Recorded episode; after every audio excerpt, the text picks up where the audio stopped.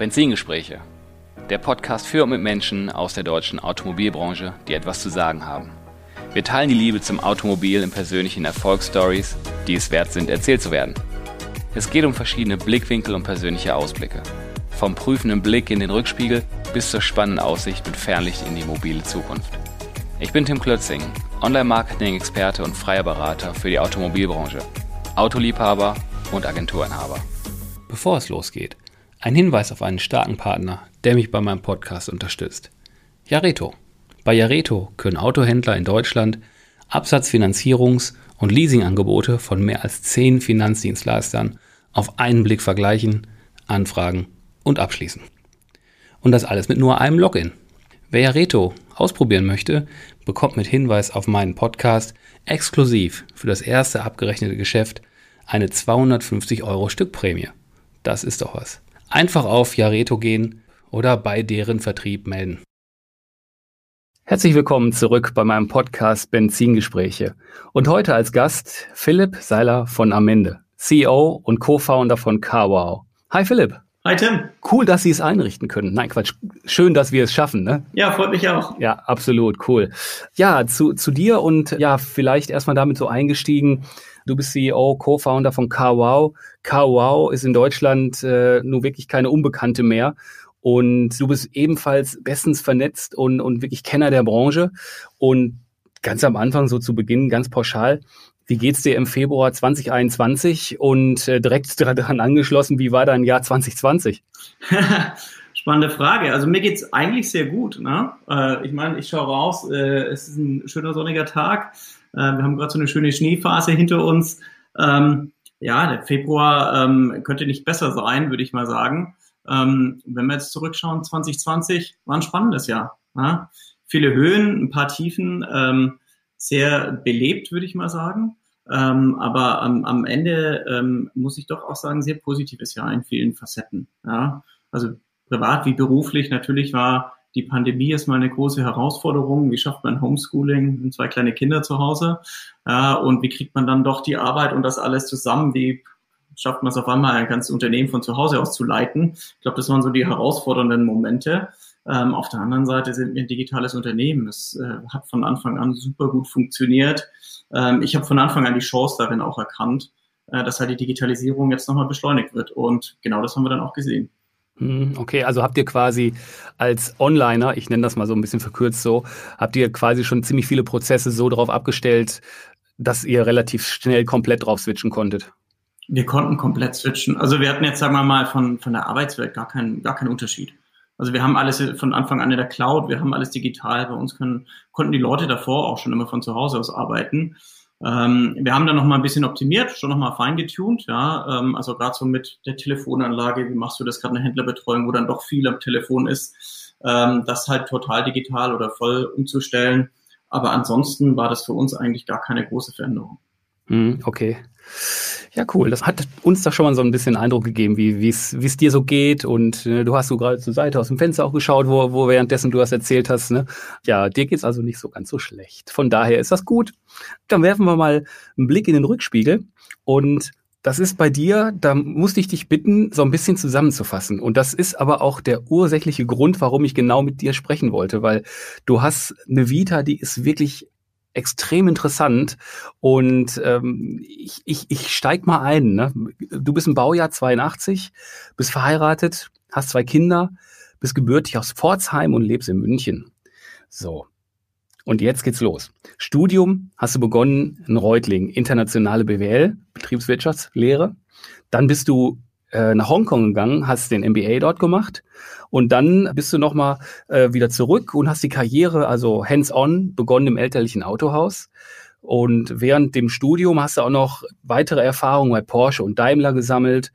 Nach dem Studium in die Unternehmensberatung Arthur Arthur D. Little, Automotive Vertrieb und Marketing äh, Schwerpunkt hast du da gehabt und da war ein, wirklich spannendes äh, Projekt, was ich mir so notiert habe, die Vertriebsstrategie vom i3 2007 war das und dann bist du Leitung Automotive WEF geworden, warst bei TrueCar in den USA und dann hast du Gott sei Dank den Weg wieder hier nach Deutschland gefunden und bist äh, ja seit 2016 äh, CEO von der CarWow in Deutschland.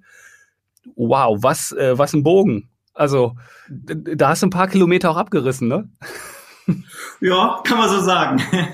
Wie, wie kam das denn, dass du quasi hier in, in dein Studium halt in, in Reutlingen begonnen hast und dann sag nach Hongkong? Also was, was waren da, wie kam das? Ja, also für mich gibt es so zwei Dinge, die eigentlich meine, meine Vita zusammenfassen würde. Äh, das ist einmal Internationalität. Das hat mich schon von Kind auf begeistert. Also ich bin, mit elf Jahren bin ich zu meinen Eltern und habe gesagt, Papa, Mama, wenn ich 16 bin, gehe ich nach Amerika für ein Jahr, ne? Ist klar. haben mich angeschaut mit großen Augen und ich bin mit 16 nach Amerika gegangen für ein Jahr. Und so diese internationale Ader oder Offenheit, das hat mich einfach immer fasziniert. Ähm, und das andere war halt Auto. ich bin im Autohaus aufgewachsen. Was kann man da anderes machen als Autos lieben? äh, früh angefangen zu schrauben, ähm, äh, früh mitgearbeitet, wirklich ähm, äh, auch schon während der Schulzeit in meinem Autohaus mitgearbeitet. Und das hat mich halt geprägt und daher, ich bin durch und durch ein Car-Guy und ich bin aber auch einfach mega fasziniert und offen für andere Länder, andere Kulturen und die zwei Dinge habe ich einfach so in meinem Leben damit verbunden, würde ich sagen. Absolut. Also da hast du ja wirklich, du hast ja dann du bist umgeben von Autos quasi groß geworden. Was, kannst du dich daran erinnern, was so das erste Auto war, wo du mitgeschraubt hast? Fällt dir das spontan ein? Es gab so, es gab so zwei Autos, ja. Also mein, mein Papa war damals Renault-Vertragshändler und natürlich bin ich dann so, ähm, äh, Renault 5 Turbo war natürlich so immer das Auto, wo ich hm. sagte, wow, geil. Ah, da war ich aber noch zu klein. Ja? So, der Schrauben hat dann angefangen ähm, bei ähm, Renault Clio. Mein Bruder hatte ähm, da den, den Williams, den 2 Liter, hm. Hammerteil. Ähm, und da hat es angefangen. Ich habe mir dann Renault 1916V damals, also mein erstes Auto, wo ich den habe ich gekauft mit einem Zylinderkopfschaden und habe mich in die Werkstatt gestellt und habe den mit äh, sozusagen repariert um günstiger an ein Auto zu kommen, das ein bisschen mehr PS hat. ja, das war so, das war so der Anfang, ja. Mhm. Okay, das, das war, da, daher kommt schon so das Benzin im Blut. Und dann hast du halt den, den Weg eingeschlagen, halt in die, also Wirtschaft zu erlernen, ne? In die äh, Wirtschaftswissen dir anzueignen. Und ja, mega spannend, dass die, der, diese Kombination ist halt, dass du immer dieses Auto noch äh, durch deine Karriere sozusagen geschleppt hast und das letztendlich auch das ist, was du jetzt machst. Finde ich ganz toll. Ja, also ich glaube, halt war es so eine Faszination. Ja, Wirtschaft war die andere Faszination, muss ich auch sagen. Hat vielleicht auch früher angefangen als bei den meisten. Also ich war auch da schon vor dem Studium ähm, in meiner Jugend. Mich hat, mit der, mich hat der Aktienmarkt zum Beispiel fasziniert. Mich mhm. hat das fasziniert, wie, wie erfolgreich Firmen sind. Ich habe schon, äh, bevor ich eigentlich äh, im Studium war, angefangen in Aktien zu investieren. Ähm, und hatte eine Wette mit meinem Papa laufen, hat irgendwie mein Bruder und mir jeweils 1000 Mark damals gegeben, hat gesagt, wer mehr an der Börse macht, der darf es behalten. Ähm, ich glaube, mein Bruder ist nach einem halben Jahr ausgestiegen und ich habe es behalten dürfen. ähm, und ähm, das war so die andere Faszination, die mich natürlich dann auch sagen wir, an so eine Hochschule wie Reutlingen gebracht hat, die ja wiederum Wirtschaft und das Internationale verbindet. Ähm, aber dem Auto bin ich halt treu geblieben. Ja, ich habe dann meine ganzen Praktika in der Autobranche gemacht. Zuerst natürlich die große Ikone Porsche. War für mich natürlich so eine große Sache. Ich will mal für Porsche arbeiten mhm. ähm, und war da erst in in Ludwigsburg im Vertrieb damals als Praktikant und das hat mich dann aber auch wiederum äh, nach Asien gebracht, denn ich habe mein zweites Praktikum ähm, während dem Studium begleitet mit Porsche in Singapur gemacht. Also das war so der Weg nach Asien. Und ähm, Reutling war auch der Grund, den MBA äh, mitzumachen, beziehungsweise war Teil des Studiums. Und ich war schon in England eingeschrieben, das darf ich eigentlich gar nicht so laut sagen. Ich war schon eingeschrieben und hat mich mein Professor aus Reutling angerufen und hat gesagt, wir haben da eine Chance in Hongkong. Ich so, du, ich bin eh da, ich fliege da mal rüber und schau mir das an. Mhm. Und es, man muss mal zurückdenken, es war 2005, da hat Porsche äh, gerade angefangen, ähm, selbst nach äh, China zu gehen. Die haben davor haben die das Geschäft komplett aus Singapur gemanagt. Damals hat Porsche 800 Autos verkauft in China. Muss man, muss man sich mal anschauen, wo die heute stehen. Und es war natürlich eine ganz andere Zeit. Und ich fand es so, ich fand es so mega spannend. Also es war einfach, ähm, Asien damals ähm, oder China damals war eben noch in den Kinderschuhen und äh, eine brutale Offenheit, äh, ein Optimismus nach vorne. Und das hat mich so fasziniert, warum ich dann gesagt habe, weißt du was, ähm, ich, ja, ich bleib da. ich mache mein MBA in Hongkong. Ist wahrscheinlich ein bisschen anders und ein bisschen schwieriger. Äh, plus es gab noch keine Verbindung zu der Uni, musste da irgendwie alles selber aufbauen als neue Partner-Uni. Ähm, und ähm, wird es heute sofort wieder machen. Also es war eine der genialsten Zeiten, auch wenn viel Unsicherheit dabei war, weil man eben nicht wusste, wie was geht und der Campus war halt außerhalb und da hat fast keiner Englisch gesprochen. Mhm. Ähm, aber es war eine mega, mega spannende Zeit. Cool. Du bist äh, ja in deinen Stationen, ne? ich habe das mal so aufgeschrieben, von Ulm in die weite Welt. Hongkong, ja. Singapur. Ich habe New York noch in deinem Lebenslauf entdeckt. Ich habe Genf da noch äh, entdeckt. Jetzt bist du in München. Was, was nimmt man da mit oder und, und welche Erfahrungen haben dich denn da so am, am meisten geprägt? Ja, ist eine, eine, eine sehr gute Frage, weil, wie gesagt, für mich war das immer so, wenn ich dann wieder ein paar Jahre in Deutschland war, wurde ich unruhig und so, ich muss irgendwie wieder was machen. Ähm, und für mich ist es wirklich die, die, das Neue, ja, was Neues zu entdecken. Das war es in Asien, so komplett andere Kultur. Ähm, hat mich einfach fasziniert, wieder nach Amerika zu gehen. Mit New York war einfach auch so, die, die Amerikaner haben so eine brutale Offenheit. Ähm, und, und vor allem so, eine, so ein Optimismus, mhm. der mir in Deutschland, wenn ich ehrlich bin, oft gefehlt hat und der auch der Grund ist, warum ich ehrlich nicht im Autohaus gelandet bin, ähm, weil mir halt der, sag mal, der traditionelle deutsche Managementstil nicht gefallen hat. Ja, also sehr viel mit mit äh, ja das patriarchische, mit viel Druck und viel Angst nach vorne.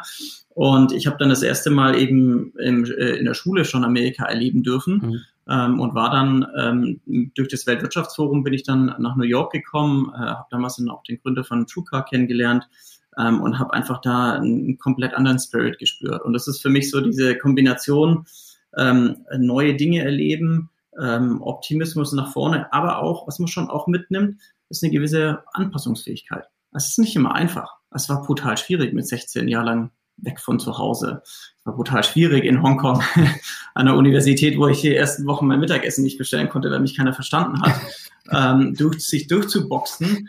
Ähm, aber im, im Nachhinein sind es genau die Momente, die einen ja brutal nach vorne bringen. Mhm. Das ist ja das, wo man sagt, hey, wow, da bin ich durch, hm, echt starkes Stück.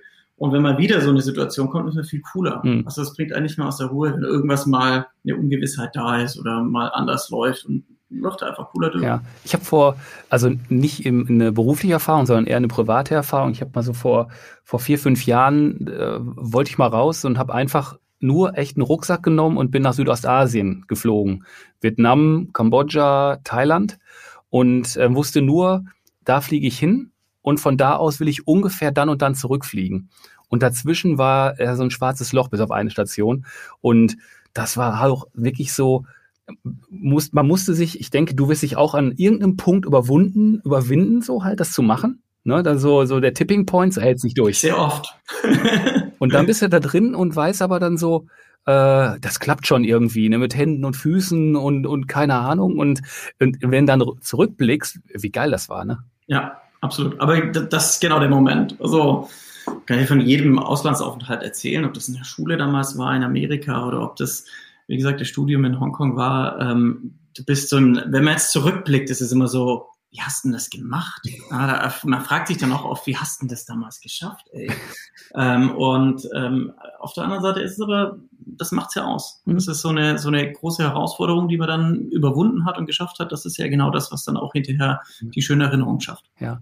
Wenn du dir aus diesen verschiedenen Ländern und Kulturen, die du da erleben durftest, was wünschen könntest und, und das so in die deutsche Kultur implementieren dürftest, wenn du da mal so frei aufspielen könntest, was wär's? Es ist eigentlich das, was ich gerade schon gesagt habe. Es ist die Offenheit. Ein bisschen mehr Offenheit, ein bisschen mehr Optimismus und weniger Bedenken. Ist, ist glaube ich, so, sind so die, die Hauptdinge, die ich auch mitgenommen habe und die ich mir auch für wir, die Deutschen wünsche. Wir, wir sind immer sehr schnell in die Bedenken, die wir haben, wenn man mit einer neuen Idee kommt, äh, mit was Neuem kommt, äh, sehen viele immer erst so, das, was alles nicht funktionieren kann, versus der Amerikaner zum Beispiel, der sieht alles, äh, was funktionieren kann und wie es noch weiter, noch höher geht. Und ähnlich in Asien auch, ja, die machen einfach. Ja, da fragt halt keiner und prüft zehnmal und macht zehn Business Case und da wird einfach gemacht. Mhm. Und äh, das würde ich mir ein bisschen mehr wünschen. Und ich glaube, so eine Sache, die ich auch noch mitgenommen habe, ähm, die ich auch von den anderen Kulturen sehr, sehr cool finde, ist dieser Umgang mit Fehlern. Mhm. Ja, und ich versuche das ganz stark mit meinen Kindern auch, ich bin aufgewachsen, wenn ich da, puh, wenn ich da was kaputt gemacht habe, oh, da gab's richtig Stress. Ne? Ähm, und ich versuche das meinen Kindern ganz anders beizubringen, so, ey, ja, es ist echt doof, was da jetzt passiert ist, aber es ist eine Riesenchance, daraus zu lernen. Ja. Und mach's nicht wieder.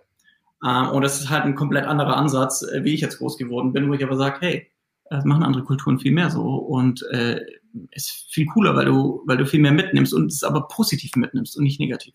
Okay. Boah, da muss ich nochmal nachbohren. Haben sich deine Werte verändert dabei? Hast du neue Werte gelernt? Boah, was heißt neue Werte gelernt? Das ist eine echt gute Frage. Ich glaube, meine Werte haben sich verändert. Meine Werte haben sich massiv verändert an einem Schritt, als ich zum Weltwirtschaftsforum äh, gegangen bin.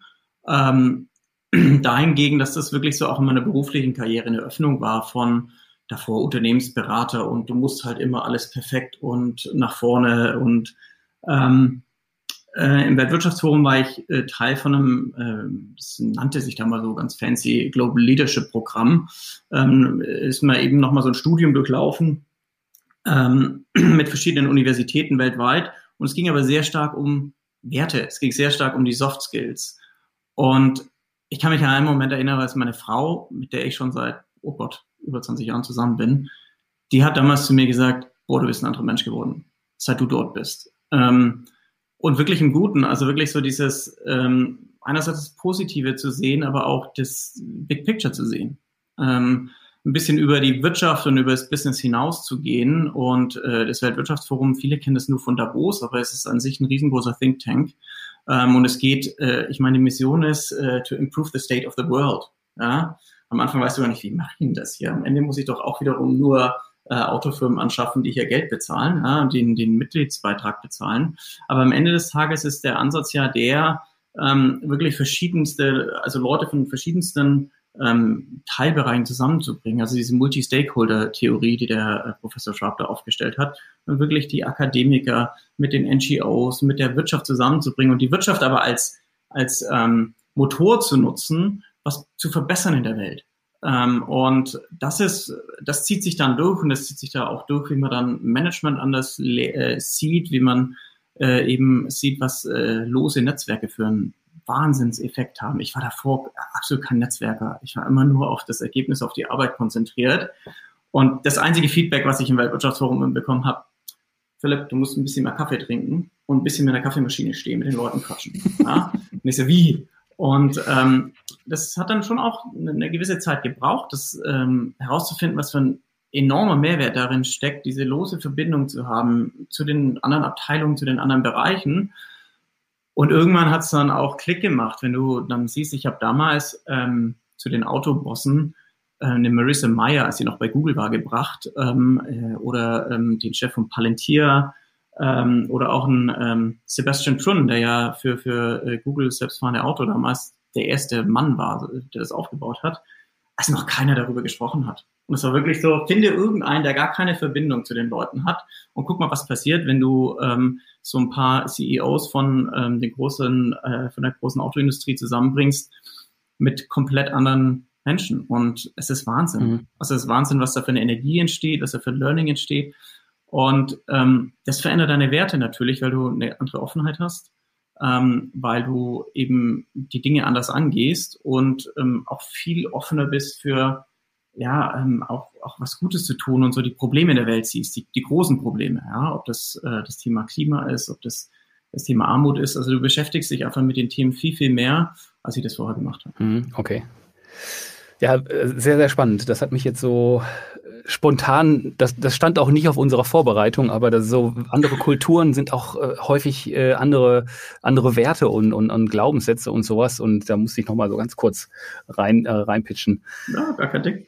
Nun ist es recht genau fünf Jahre her, dass ihr KWOW gegründet habt und äh, du dort die Geschäfte steuerst.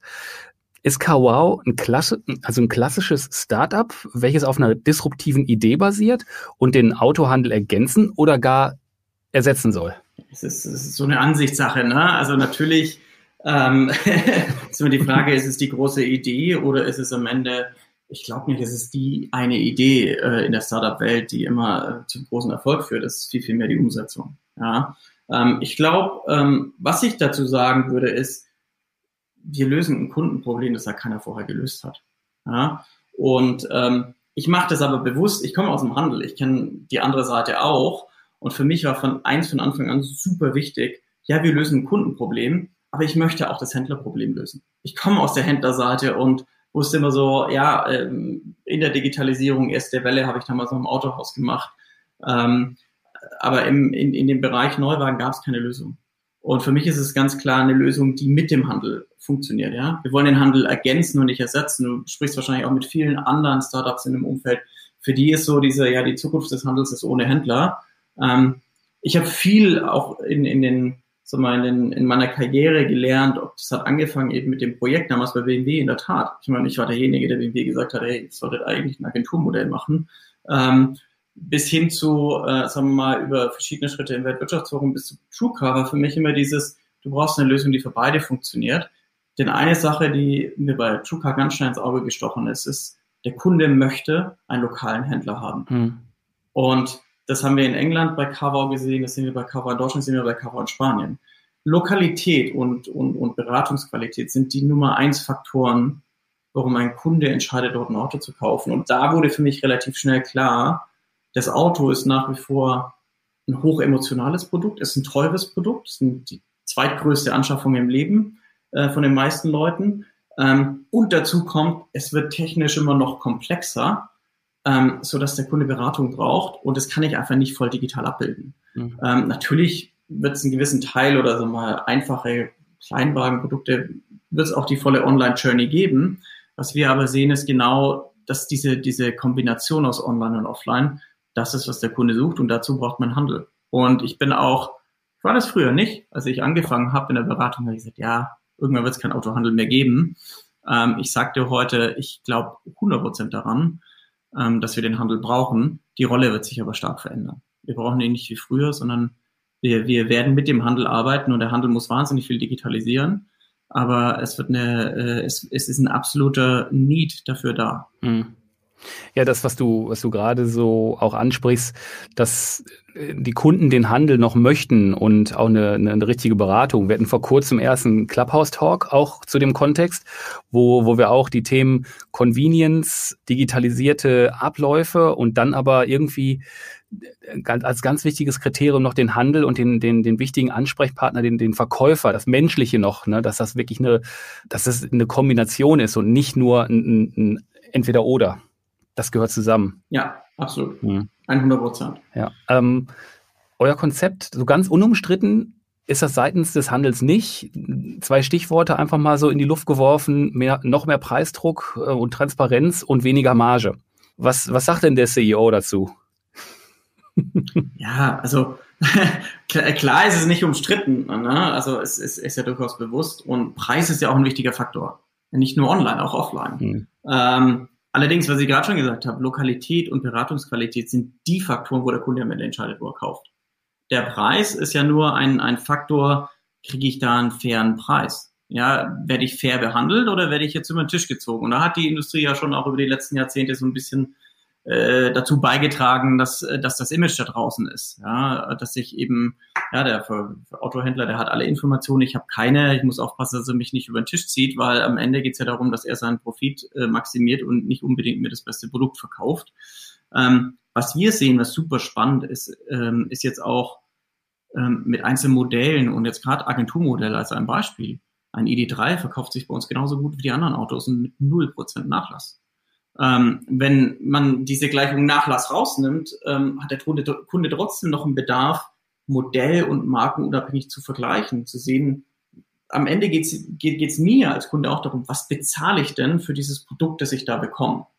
Und nur weil die Industrie jetzt darauf aufgebaut ist, dass es einen hohen Listenpreis gibt und äh, zehn verschiedene Stufen an Rabatten, ja, kann der Kunde ja nichts dafür, weil am Ende will er ja nur verstehen, was zahle ich am Ende dafür. Und ähm, Früher gab es dann halt noch eine große Diskrepanz von Händler zu Händler und das lösen wir auf. Wir machen einfach nur transparent, ähm, was die Industrie in den letzten Jahren aufgebaut hat, an Komplexität und auch an Verwirrung teilweise. Ähm, und das mag nicht jeder, dass wir das transparent machen, das Thema Preis. Ähm, aber das viel, viel Wichtigere, was wir gelernt haben, ist eben, dass Preis einer von vielen Faktoren ist und wir in Zukunft auch sehr viel mehr von dem Preis wegkommen werden, weil Agenturmodell, Direktvertrieb und andere Modelle da äh, so viel stärker werden und Kunden auch immer mehr über die monatliche Rate vergleichen.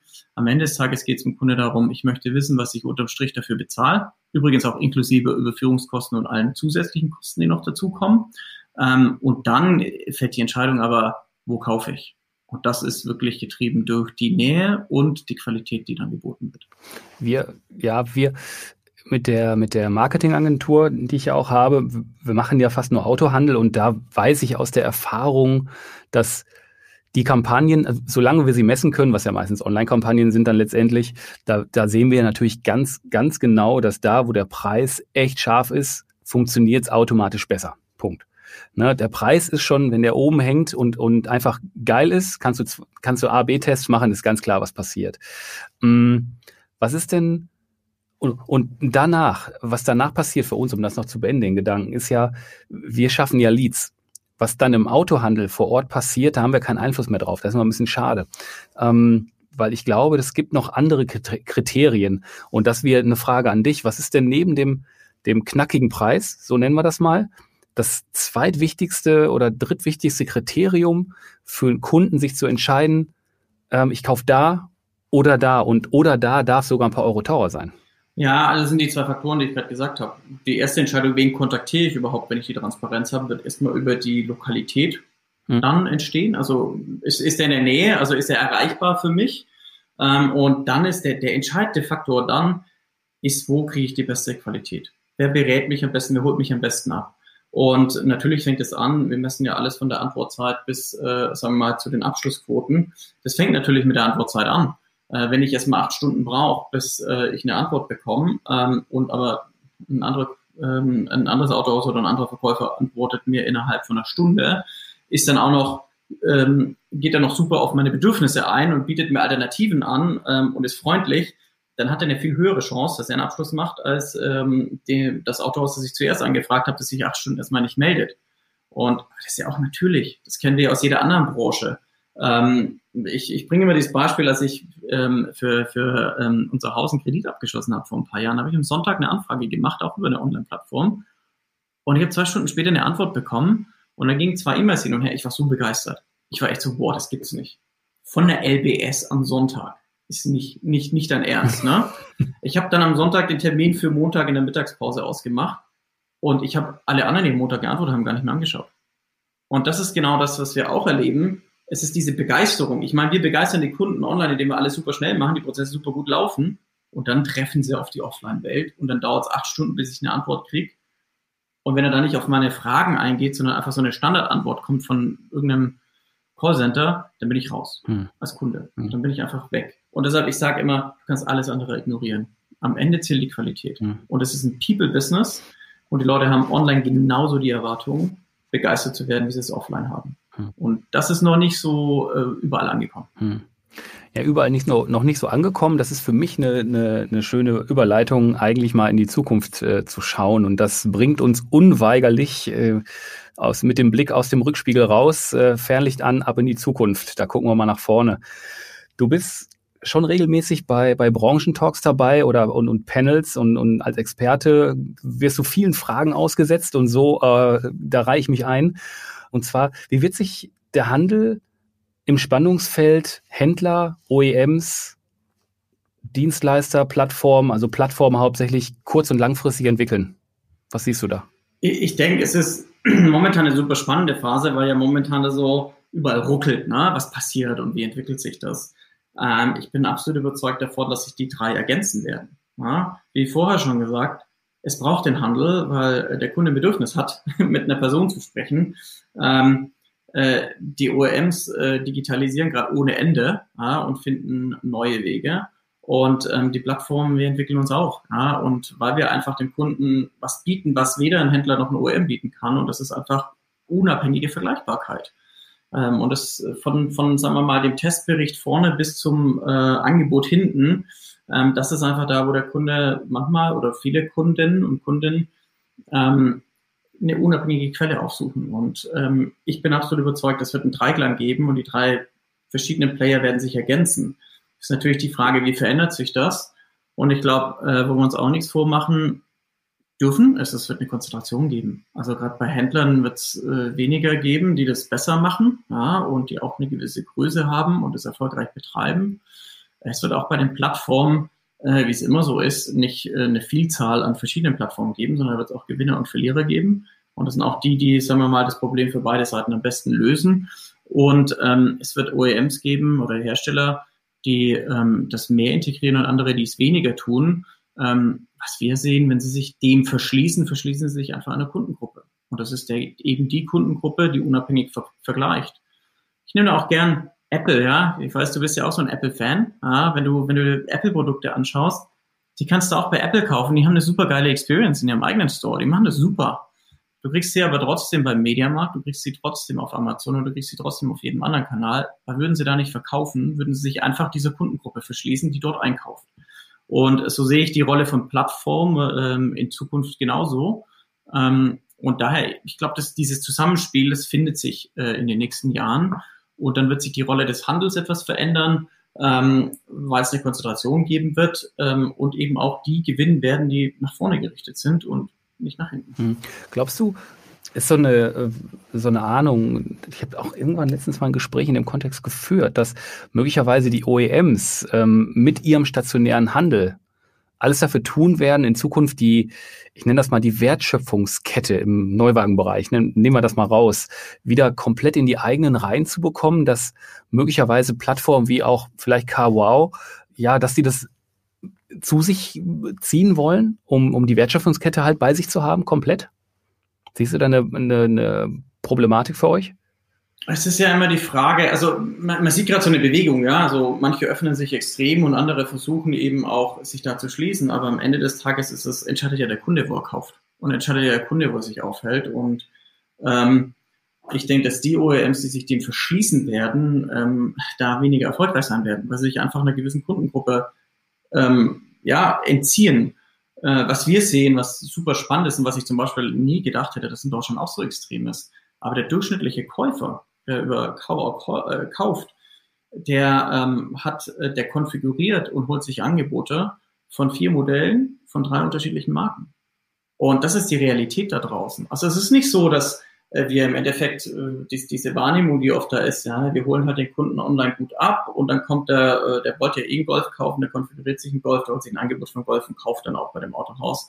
Das ist gar nicht der Fall.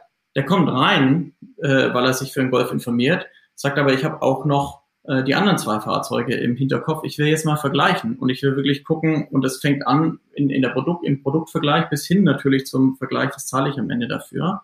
Ähm, und ähm, die, die, die Quote derer, die ähm, wechselt, also den anderes Produkt kauft als äh, das, mit dem sie die, die Journey angefangen mhm. hat, liegt bei über 60 Prozent. Und äh, deshalb glaube ich nicht, dass es erfolgreich sein wird, wenn ich mich dem verschließe und sage, ich versuche das alles nur bei mir zu behalten, äh, weil ich dann einfach einen sehr, sehr großen Anteil an Kunden verlieren werde.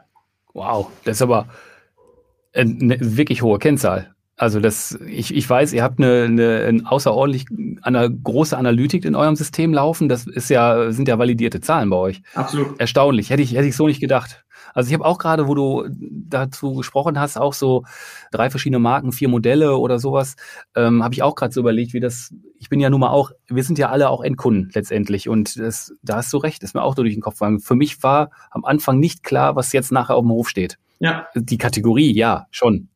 Aber das, das war aber so durch und dann guckst mal hier und da gibt's einen Deal und da ist hm, auch interessant und äh, da bleibst du nicht bei einer Marke, das ist richtig. Ich meine, wir sind ja auch nicht, wir sind ja auch nicht mehr der Welt, wo wir früher waren, ne? wo der Unterschied wirklich noch die Qualität war oder der Motor, oder, sondern wir haben ja inzwischen äh, ja die, die Qualität der Motoren, der Antriebe, ähm, der Karosserie, die ist ja überall auf einem sehr, sehr hohen Standard. Das heißt, ich entscheide nicht mehr darüber. Das heißt, ich entscheide wirklich am Ende des Tages über ähm, Design, über Usability. Ähm, äh, jetzt, wenn ich ein E-Auto will, entscheide ich auch erstmal darüber, wo gibt es denn überhaupt eins? Also welche Marke bietet in meiner Kategorie überhaupt eins an? Und am Ende entscheidet natürlich das Gesamtpaket. Und das ist eine massive Veränderung, wo die Industrie noch nicht ganz so ist. Also wenn du auch mit den Herstellern heute sprichst, die denken ja immer noch, für mich ist, ähm, wenn ein Kunde mein Modell fährt oder meine Marke fährt, morgen wieder fährt, ist loyal und wenn er die Marke wechselt, dann ist er illoyal. Ich sage, das ist die Denke von gestern weil ich muss ja gucken, was hat der Kunde, mit welchem Gedanken kommt er auf die Suche für ein neues Auto und bleibt er der Marke treu, mit der er anfängt zu suchen oder wechselt er die und mir ist es egal, was er davor gefahren hat. Weil am Ende des Tages ist ja die Entscheidung, fällt ja dann. Mhm. Was ist das neue Produkt? Echt spannend. Also ich habe ich hab die Frage bewusst ja so formuliert und ähm, du hast mich eigentlich total ausgehebelt mit dieser mit dieser Customer Journey, die ich sag mal Multimarke funktioniert, weil im Umkehrschluss, meine Frage zielt hier darauf ab, dass OEMs mit ihrer Marke möglicherweise Systeme entwickeln, die Kawau, Vehiculums äh, und Co. dieser Welt ähm, so ein bisschen obsolet machen und versuchen halt die Wertschöpfung wirklich in ihren Reihen zu halten. Und wenn du aber dann äh, Nutzer hast, die die Multimarke unterwegs sind, das können die ja machen, aber die springen ja trotzdem hin und her. Das macht ja wenig Sinn, wenn du es so möchtest. Also absolut. Das ist ja genau das, was ich sage. Ein, ein, Hersteller oder ein Händler oder in Deutschland sind die meisten ja Markenhändler, wird nie die Auswahl haben. Mhm. Und auch nie das Vertrauen des Kunden, dass er da unabhängig ist, ja, weil wenn ich natürlich auf die Herstellerseite von einer Marke gehe, dann weiß ich, alles, was ich da finde, ist Marketing. Mhm. Ja, und äh, das ist was anderes, wie wenn ich zu einer unabhängigen Plattform gehe und sage, sag mir mal ehrlich, wie schneidet das Auto gegen das und das ab oder das Modell gegen das. Ja, und das ist einfach diese Unabhängigkeit, die gesucht wird. Mhm, okay. Ja, du, vielen Dank, dass wir da mal das, das Fernlicht anknipsen konnten und in die, in die Weite geschaut haben. Sehr spannend. Ich habe noch meine Abschlussfragen und da würde mich mal interessieren, jetzt darfst du KWOW natürlich äh, mal ausblenden. Welche ist in deiner persönlichen Meinung nach aktuell so die innovativste Entwicklung im Autohandel? Also am Point of Sale oder technologisch oder Prozesse oder also so hast du da irgendwo was, wo du sagst, wow, ey, das war geil, das war innovativ? Boah, da gibt's viel. Ne? Also ich, ich mag die Frage immer nicht. Ich sag diese eine, diese eine Sache äh, ich, ich glaube, was, was ich sagen würde, ist, ist ähm, gerade die, dieses letzte Jahr hat uns so krass gelehrt, was da alles möglich ist ähm, im, im Autohandel, im, im Thema Digitalisierung. Ich würde wirklich sagen, die größte Innovation für den Autohandel ist, jetzt endlich diesen Schritt zu gehen. Ja, und da gibt's hunderte Sachen. Ja, da gibt's äh, in der Digitalisierung, fangen wir an, äh, einmal die Prozesse erstmal digital abzubilden. Äh, warum muss ich heute noch einen 40-Seiten-Vertrag ausdrucken, um eine Finanzierung oder ein Leasing zu machen und auf jeder Seite unterschreiben? Ja, warum kann ich das nicht digitalisieren mit einer digitalen Unterschrift? Äh, super easy, mach's mal convenient. Ja? Ähm, und es geht so weit wie, ähm, dass ich eben auch äh, eine Produktpräsentation digital anschauen kann. Ja, dass ich sowas eben jetzt mal auf dem Tablet anschauen kann und ich muss nicht immer alles vor Ort und, und haptisch haben. Ähm, aber wie gesagt, da gibt's so viel im Handel und wir stehen noch ganz am Anfang. Also wenn wir heute in ein normales, durchschnittliches Autohaus gehen, dann ist es immer noch, ähm, ja, ich sage immer so, auf der Welt von 1990 aufgebaut, in der ich im Autohaus war. Da hat sich nicht wirklich viel getan, aber die, der technologische Fortschritt, damals hatten wir Handys, ja, heute haben wir einen Computer im, in der Hand und haben einen ganz anderen Zugriff und ich glaube, da haben wir einen wahnsinnigen Aufholbedarf. Und das Schöne ist aber, ähm, dass es jetzt in, gerade in den letzten Monaten sehr stark erkannt wurde und wahnsinnig viel passiert. Und ich meine, wir haben ja auch, äh, ob das im Clubhouse oder in anderen Foren ist, in den letzten Wochen sehr viel dazu gesprochen. Und ähm, ich, ich finde es einfach faszinierend und auch richtig schön, dass sich da viel tut und dass eine andere Offenheit jetzt auch da ist im Autohandel. Mhm. Ja, klasse. Okay, und jetzt, jetzt kommen wir zum, zu meinem Klassiko, glaube ich, langsam. Da werde ich auch durchaus schon hier und da angesprochen, äh, was ich da immer so zu hören kriege und was meine Meinung auch dazu ist. Aber das interessiert jetzt erstmal keinen, sondern interessant bist du, wann sitzt du das erste Mal in einem komplett autonomen Auto? Also wirklich von A nach B einsteigen, Zeitung lesen, chillaxen und nicht darauf achten, was da passiert. saß ich 2019.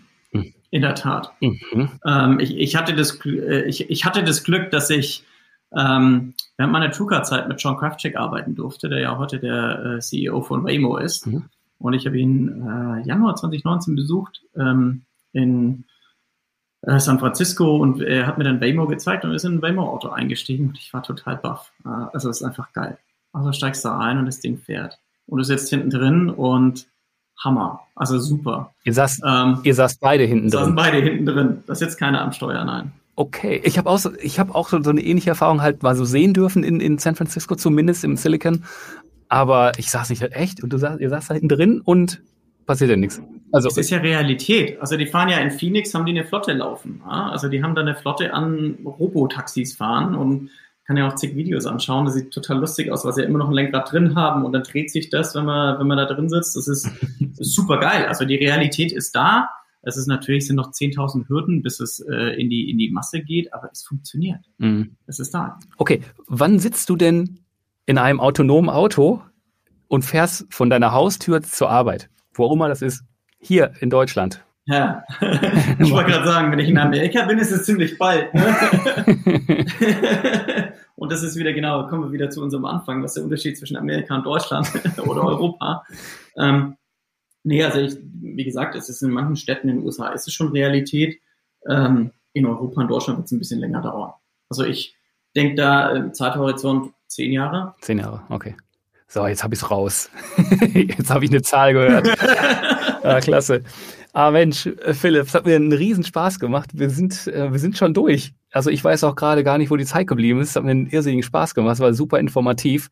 Und äh, danke, dass du erst die Zeit genommen hast. Und danke, dass ich dir auch mal die eine oder andere vielleicht mal kritische Frage zu deinem Unternehmen mal stellen durfte, weil ähm, das hat mich einfach interessiert, was so ein CEO von, also der Vertreter davon zu entgegnen hat. Und das dürfen ja auch alle hören. Ja, super. Nee, mir hat es auch sehr viel Spaß gemacht. Ich danke dir vor allem auch, ähm, dass ich die Möglichkeit hatte. Super, alles klar.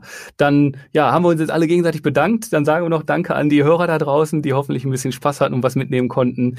Vielen Dank euch und bis zum nächsten Mal. Macht's gut. Ciao, bleibt gesund. Super.